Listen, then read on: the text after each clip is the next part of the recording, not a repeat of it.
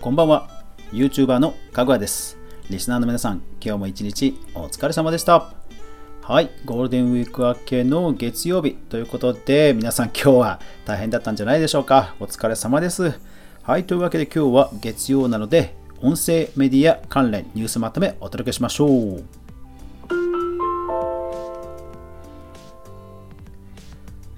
かぐわ飯この番組は YouTuber であるかぐわが YouTube や音声メディア周りのニュースや話題をゆるーくお伝えするラジオ番組です。ぜひお好みのアプリで購読、フォロー、いいねよろしくお願いします。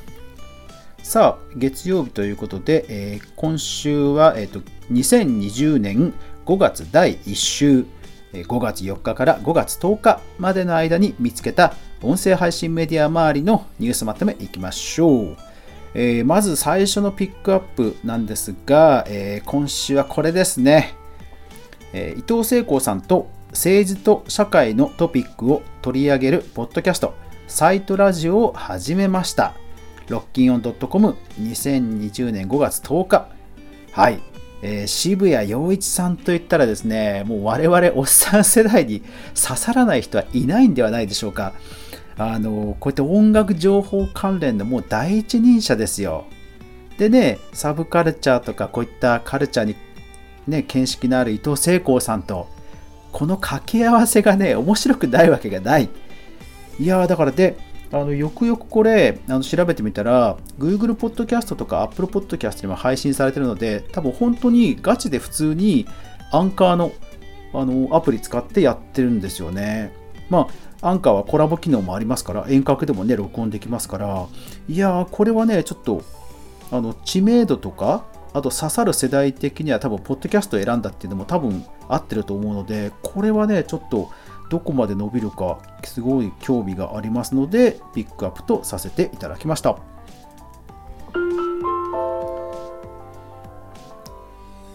プラットフォームビジネス関連。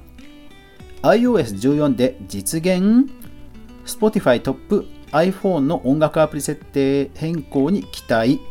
iPhone マニア5月7日。はい。要はですね、その Apple、iPhone をね、あの買った時に、デフォルトのアプリってほら、Apple Podcast じゃないですか。で、それが要はそのドッキン法に引っかかるんじゃねえのっていうことを Spotify トップが言ってきたって話ですね。うん。なるほど、そうきたかって感じですね。やりますね、ほんと Spotify ね。iPhone が超リアル音声バイノーラル録音対応へ特許資料公開フォーブスジャパン5月8日はい、特許おもらしが来ましたね。バイノーラル録音ですから、まあ、ASMR 番組ね、増えるんでしょうかね。音楽アーティスト向けの高音質動画配信サービスミュージックスプラッシュイベント関係向けの説明会を5月7日、Zoom にて開催と5月7日、5月4日のリリースですね。はい、スプーン、以前にもこれね、えー、お伝えしましたけども、具体的にも今週説明会があったようなので、えー、どんな感じで動くんでしょうかね。今のところ、あの、有料配信ですと、ツイキャスも有料配信対応してますけども、音声メディア周りではね、まだどこも来てないと思いますので、えー、ちょっと今後、今日、今後増えそうな気がしますので注目です。アーティストにも実感、有料ライブ配信の可能性、えー、あがら、えー、キーミンポあがら5月8日。はい。というわけで、その、アーティストの有料配信をしてみたという方の、えー、記事があったので、これもピックアップしておきました。Google が、ポッドキャストアプリにリスナー分析機能を追加。テッククランチジャパン5月6日。はい、来ましたね。今まで Google Podcast は Google Play Music という管理画面しかなかったんですが、ようやくね、実装しました。で、試しましたよ。さすが Google。もうデータも、かなりのデータ分かります。ただまあ、リファラーと、えー、オーディエンス情報が分かんないので、そこはちょっと残念なんですけど、ただまあ、やっぱり Google らしい、非常に分かりやすいあのアナリティクスでしたね。ぜひ、えー、ポッドキャストやられてる方はチェックしてみてください。ラジオトークの方もいけると思います。Spotify が秘密の新機能をテスト中、スプラッシュギアジャパン5月8日。これどうやらね、ビデオポッドキャストらしいんですよね。ただ、ビデオポッドキャストってね、Apple もね、当然実装してるんですけど、なかなかね、YouTube との戦いの中ではって感じだと思うので、ちょっとどうなんですかね、今後ね。うん。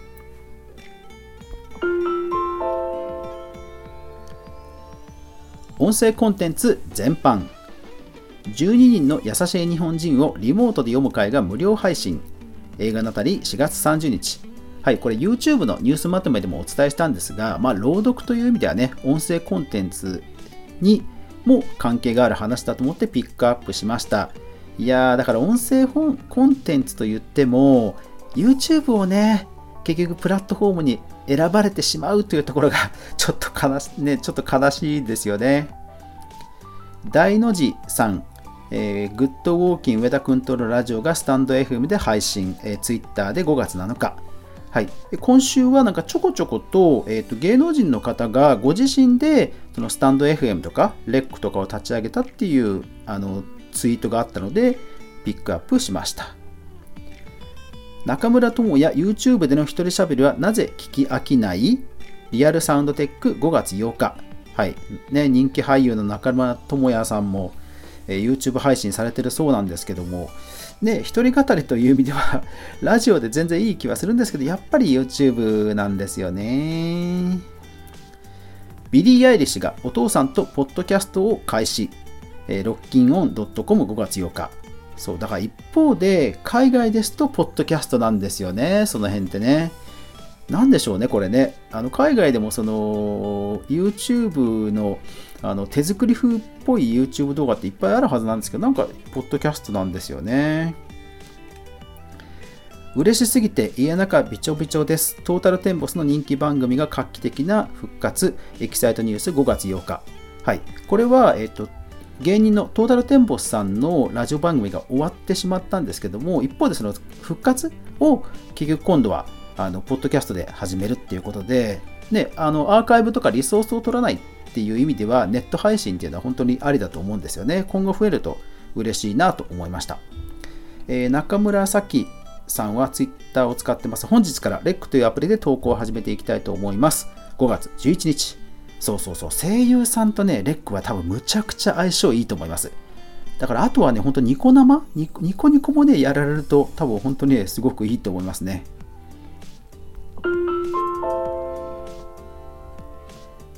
データ統計関連。世界の音楽産業売上200億ドルを久々突破。オールデジタルミュージック5月5日。はい、えー、全体としてはまプラスなんですけどもえ内訳を見てみると、アナログレコードがなんかね、どうも、ね、以前ブームもあったと思うんですが、下げてるらしいんですよね。ただそれを、えー、サブスクが補って成長してるっていうことらしいですので、やっぱり中身をよくよく見てみないと、戦況を見間違えそうです。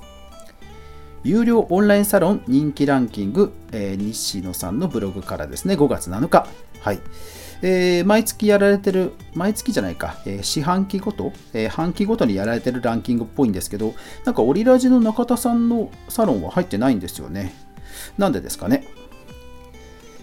えー、新型コロナでの各社テクノロジー四半期決算まとめ、テッククランチジャパン5月11日。はい、やっぱりここでもね、Spotify、身長31%増だということですね。やっぱり強いですね。